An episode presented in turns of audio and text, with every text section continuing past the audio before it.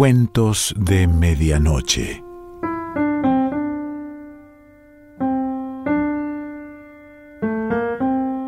El cuento de hoy se titula Una reina perfecta y pertenece a Inés Garland.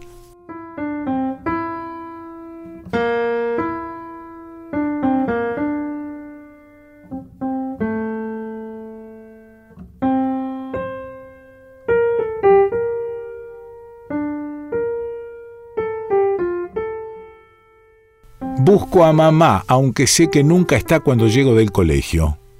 Hay flores en la mesa de la entrada. En el baño de visitas veo la toalla de hilo recién planchada con un montón de tablas, como mi uniforme del colegio, y jabones nuevos, violetas, con perfume a violetas. Esta noche vienen invitados. Voy a la cocina y abro la heladera. En el estante del medio hay una mousse de chocolate espumosa y perfecta.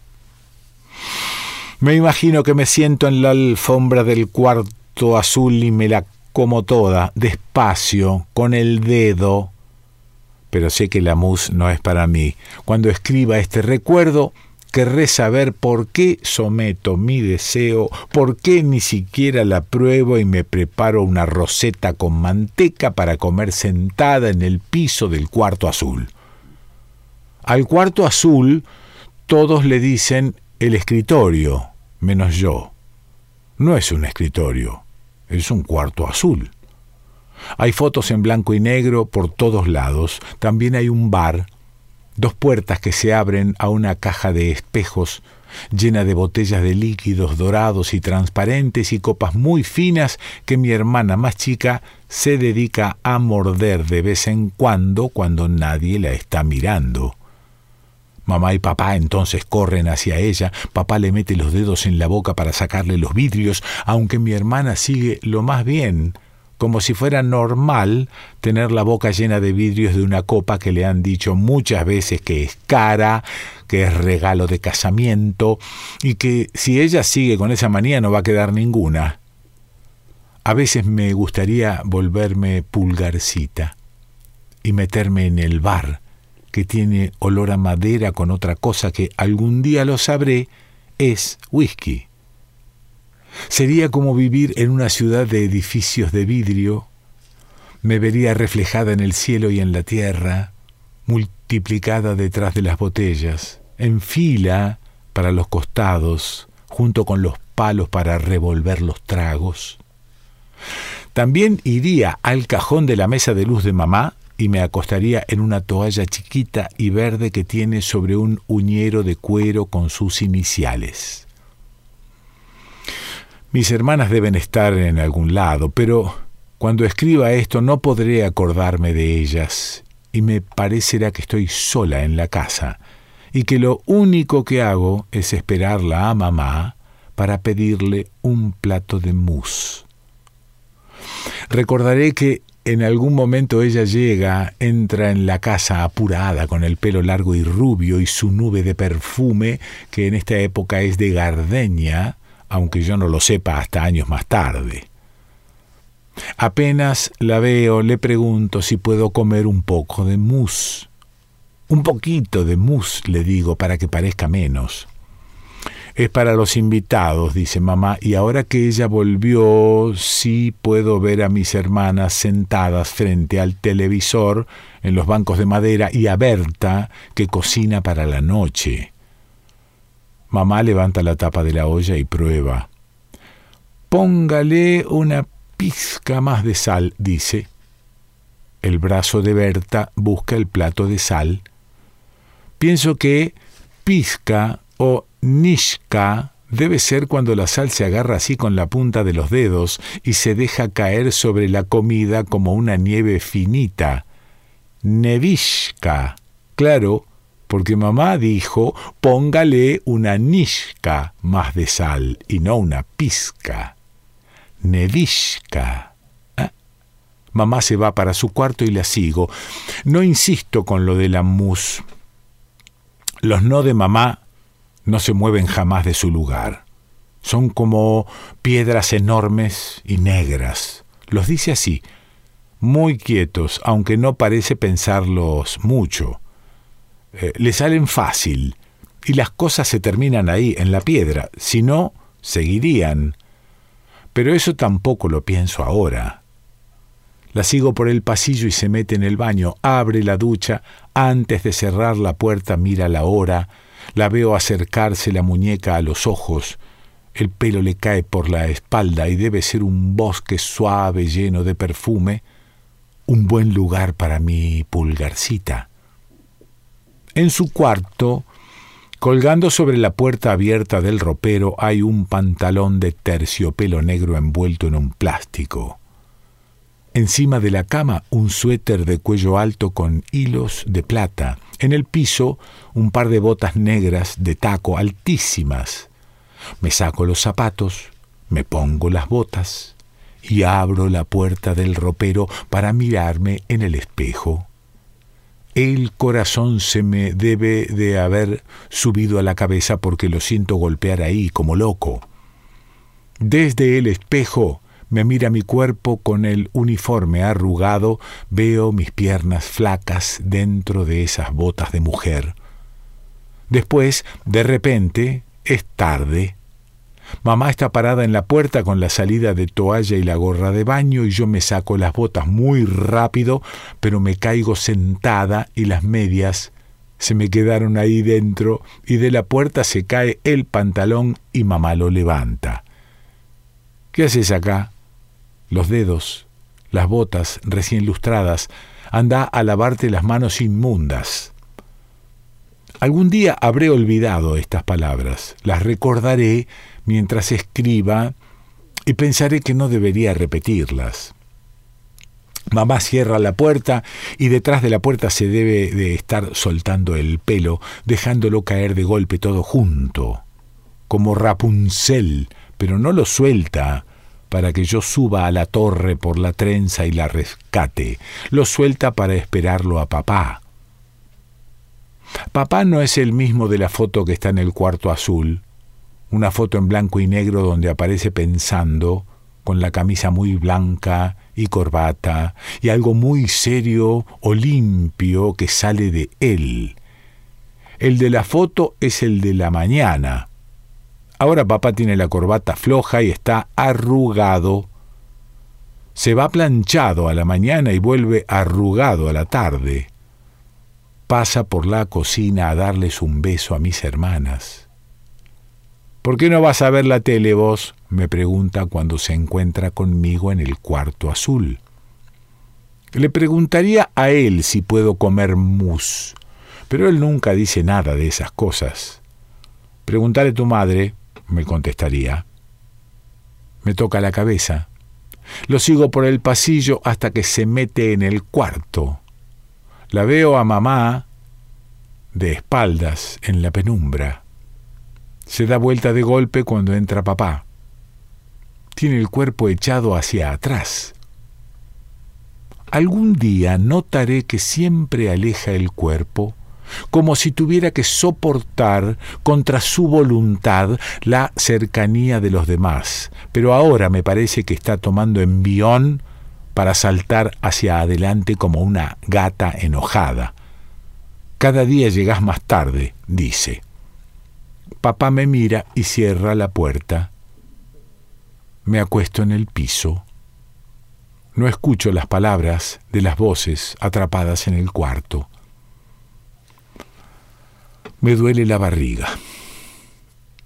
Por debajo de la puerta un aire frío y con olor a tierra de la alfombra me sopla en la cara. Seguramente me baño y como fideos o arroz mientras Berta va y viene del comedor con el mantel, las servilletas blancas con olor a plancha, copas, miles de copas en una bandeja que después pone en fila al lado de cada plato, los cubiertos también en fila, tenedor chico afuera, tenedor grande adentro, cuchillo chico afuera, grande adentro, y hay que frotar todo con un repasador limpio para que brille después, cuando venga mamá y prenda las luces, y las cosas se llenen de estrellas como si el cielo se hubiera caído en la mesa. Mamá toca el timbre de su cuarto, Berta va, viene, busca un vaso de agua, va, viene, trae las botas. ¿Qué tenías que ir a tocar? me dice. Se va al lavadero, vuelve con las botas y va, viene, llena dos jarras de plata con agua de la heladera y mucho hielo. En el baño mamá se está pintando con la puerta abierta. Al salir me sonríe y algún día pensaré que es como verla en la televisión. ¿Ya comieron? pregunta. La sigo al living, donde pone música. Dream a little dream of me. La sigo a la cocina. Habla con Berta. Mis hermanas la miran. Sabré cuando escriba esto que a mis hermanas también les parece una reina lejana, esta mujer de pantalones de terciopelo, suéter de brillitos y pelo largo y rubio que le cae por la espalda. La reina dice que podemos saludar a los invitados cuando lleguen. Mi hermana más chica tiene que prometer que no va a morder ninguna copa.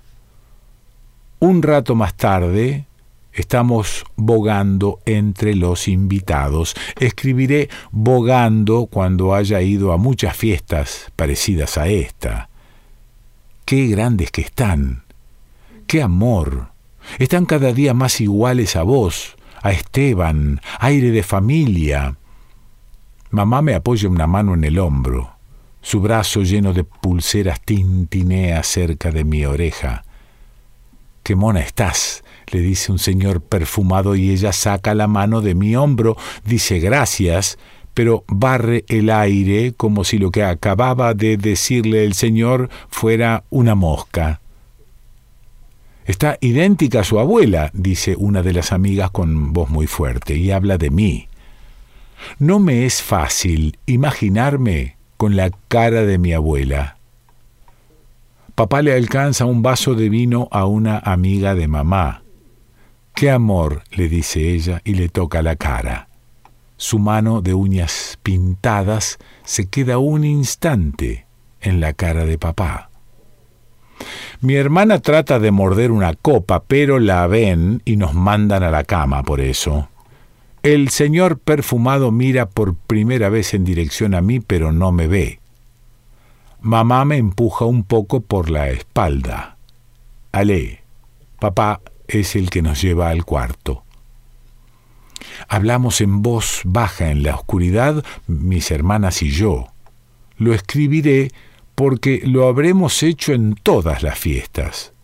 No recordaré ninguna de nuestras conversaciones. Desde el living llegan voces, la música, algún grito, una risa muy fuerte de un amigo de papá que se ríe así siempre, como si quisiera que todos sepan que algo le hizo gracia.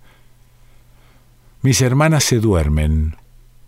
Yo escucho la puerta corrediza del comedor cuando mamá la abre para que pasen a comer. Me quedo dormida. Me despierto sobresaltada. Hay alguien en el pasillo se oyen las voces del otro lado de mi puerta cerrada. Alguien se ríe y toma mucho aire como si se ahogara. Una voz. La conozco, aunque ahora no quiera reconocerla. Se enrosca en el aire y baja y sube. Una voz de víbora que se arrastra por debajo de mi puerta y vuelve al pasillo y parece subirle por el cuerpo a la otra voz de mujer que hace ruidos cortos, suspira, se queja muy despacio, como si no quisiera que la escucharan. Estás loco, dice la voz de mujer. Por favor, basta. La voz de víbora se mueve por el aire, baila. La voz de mujer vuelve a decir loco, pero se ríe cuando lo dice. De repente mamá está llamando a papá. Su voz viene nadando por el pasillo donde alguien volcó de golpe los ruidos de la fiesta. Esteban está diciendo, la puerta de mi cuarto se abre y alguien entra y la cierra con rapidez. Esteban vuelve a decir mamá, ya no sabía dónde buscarte. Me moría por una aspirina, dice papá del otro lado de la puerta. Oigo respirar a la persona que se metió en mi cuarto. Me quedo muy quieta. Hay en el botiquín. La persona que se metió en mi cuarto se aplasta contra la pared. Estoy segura de que va a oír mi corazón en la oscuridad. Una de mis hermanas habla dormida. Siento el aire que entra de golpe en la boca de la persona que está contra la pared. Mucho después de que las voces de papá y mamá ya no se oigan, abre la puerta y se va deja su perfume estancado en el aire del cuarto. Para un cumpleaños, alguien me regalará ese perfume. Ese día abriré la tapa del frasco para olerlo y recordaré esta noche escondida en mi memoria. Me vuelvo a quedar dormida. Unos gritos exaltados de papá me despiertan.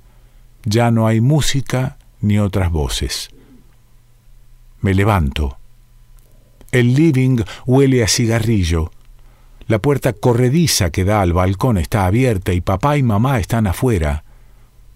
Papá se agarra de la baranda con el cuerpo asomado hacia abajo y habla a los gritos, como si les escupiera palabras a sus amigos que están en la calle.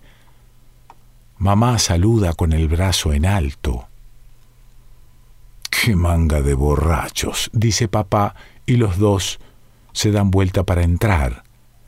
Antes de que se den cuenta de que estoy ahí, los miro un momento. Mamá está seria. Tiene la cara muy blanca. La boca despintada queda desnuda y triste y la hace parecer enferma. Cuando escriba, tendré que admitir que es como una victoria verla así, y que me da mucho miedo. ¿Dónde estabas cuando desapareciste? le dice a papá. En ese momento me ven. ¿Puedo comer un plato de mousse? digo. No hay más, dice mamá. En el mismo instante en que lo dice, veo la mus. En el piso, al lado de un parlante. Queda un poco menos de la mitad, pero no la voy a poder comer. Está llena de colillas de cigarrillo aplastadas en la espuma o flotando en un líquido grisáceo. Anda a tu cama, dice mamá, pasando por delante de mí. La sigo hasta el baño. La veo de perfil frente al espejo. Se recoge el pelo y se lo ata detrás de la nuca. Sabe que estoy ahí mirándola. Entonces, sin sacar la vista del espejo, cierra la puerta.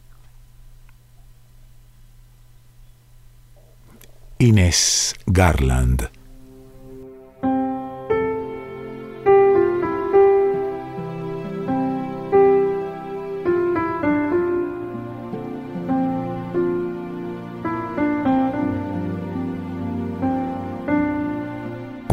De Medianoche.